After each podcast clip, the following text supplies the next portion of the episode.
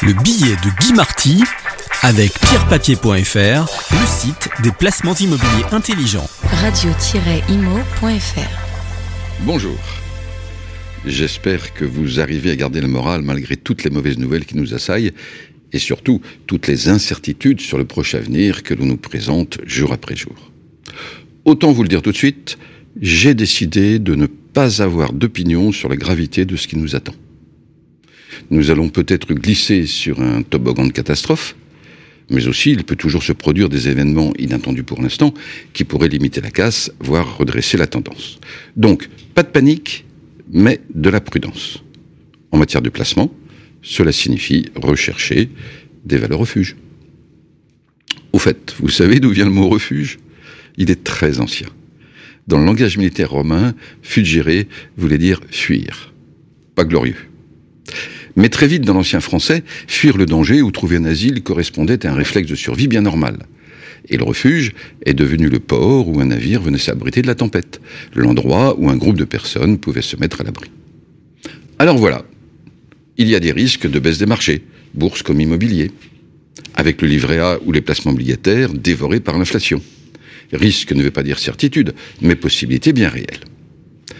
Les bourses mondiales ont déjà baissé et certains analystes, économistes, youtubeurs et autres influenceurs annoncent un véritable crack. Pas de doute, cela leur donne une certaine audience. Mais je refuse d'avoir une opinion.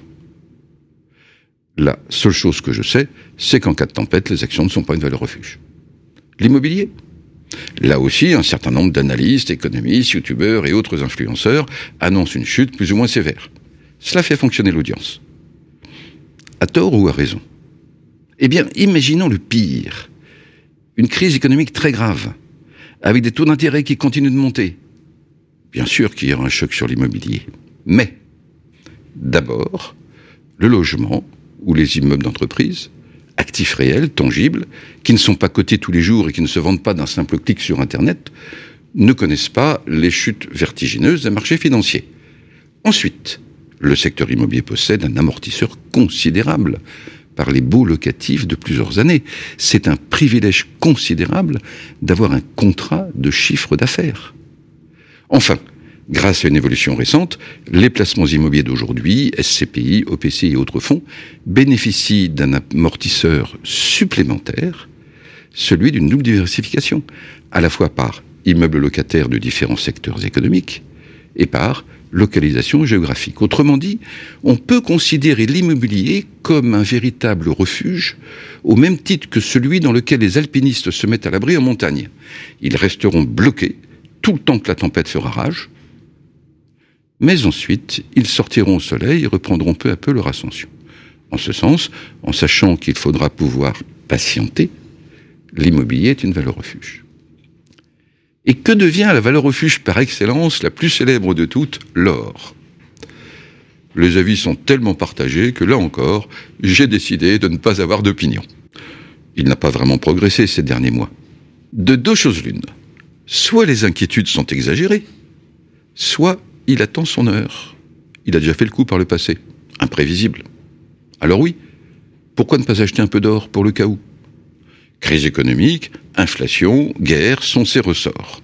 On peut le voir comme un contrat d'assurance. S'il n'y a pas de bobo, vous avez payé pour rien. S'il y a accident, vous vous réjouissez d'avoir payé la prime d'assurance. L'or répond exactement à la logique d'une valeur refuge. On pourrait mettre dans la même catégorie l'argent métal. Et puis, n'y aurait-il pas des valeurs refuges naissantes?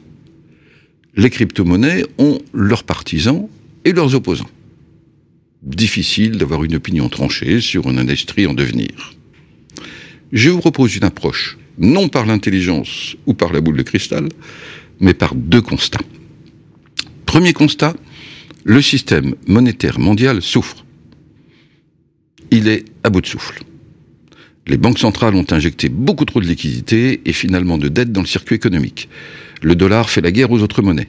Des pays entiers, et non des moindres, comme la Russie et la Chine, voudraient abattre la suprématie du dollar.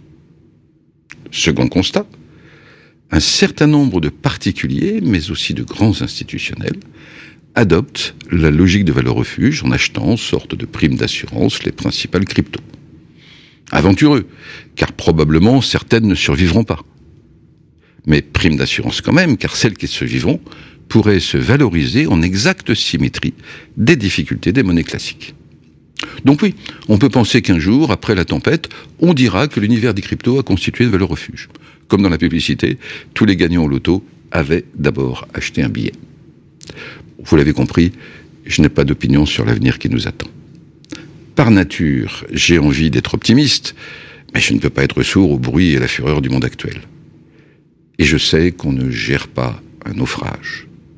Mais on peut chercher une bouée. Et c'est le rôle des valeurs refuges. En attendant des jours meilleurs, qui ne manqueront pas d'arriver. Je vous souhaite une très, très bonne journée.